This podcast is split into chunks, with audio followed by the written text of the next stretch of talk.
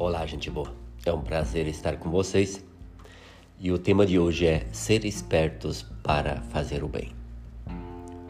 O ser humano, ele usa muitas vezes de artimanhas para favorecer-se ao máximo e prejudicando a outras pessoas.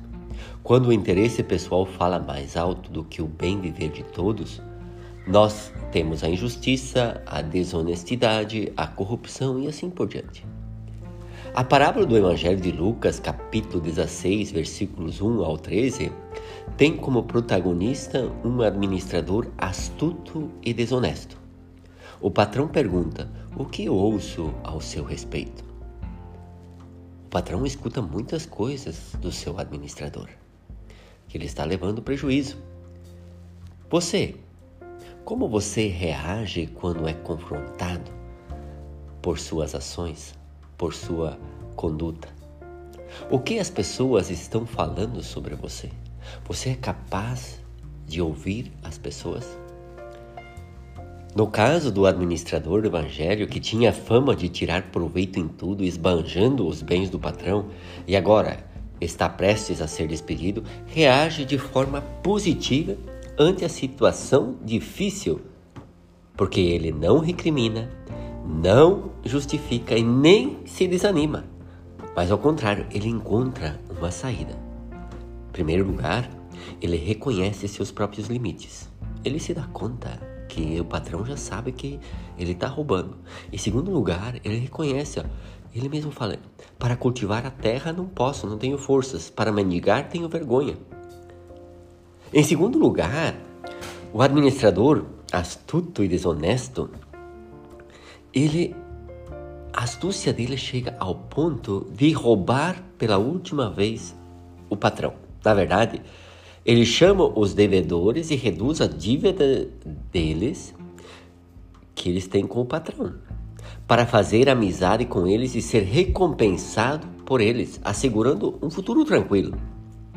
Algo bem comum hoje em dia de fazer amizades por meio da corrupção e obter certos privilégios. Isso não reduz somente aos políticos, aos partidos políticos, mas há muitas outras pessoas e outros setores da sociedade que tem gente pilantra, astuta, roubando o dinheiro do povo e obtendo privilégios. Então não nos enganamos que as pessoas astutas estão em todos os lugares. No lugar que você menos imagina, aí tem alguém astuto querendo passar a perna em alguém.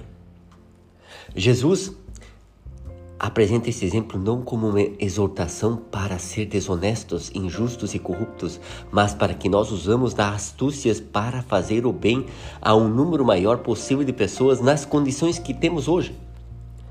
Se somos capazes de fazer amigos com dinheiro desonesto, por que não usar do dinheiro para relacionarmos com pessoas e fazer o bem?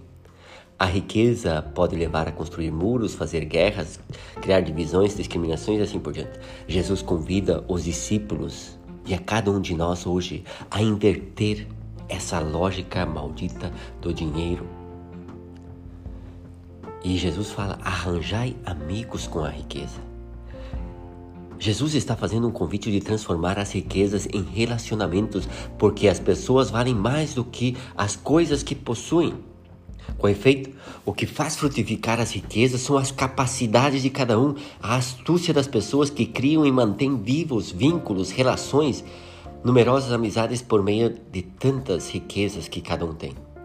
Jesus, ao falar arranjai amigos com a riqueza para que eles vos recebam nas moradas eternas, indica que se formos capazes de transformar riquezas em instrumentos de fraternidade e solidariedade, quem nos receberá no paraíso não será apenas Deus, mas também aqueles com os quais partilhamos as riquezas, os bens, com a nossa administração. Você quer ser um administrador fiel das suas riquezas?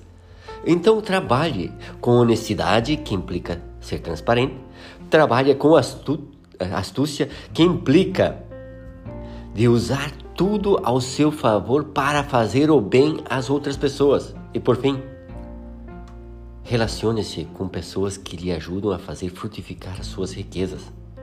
Agindo assim, seremos louvados pelo Senhor porque agimos com esperteza, com sabedoria. E aí seremos reconhecidos como filhos de Deus, porque temos como objetivo o reino dos céus. Deus abençoe a cada um para que nós usamos a nossa sabedoria para fazer o bem.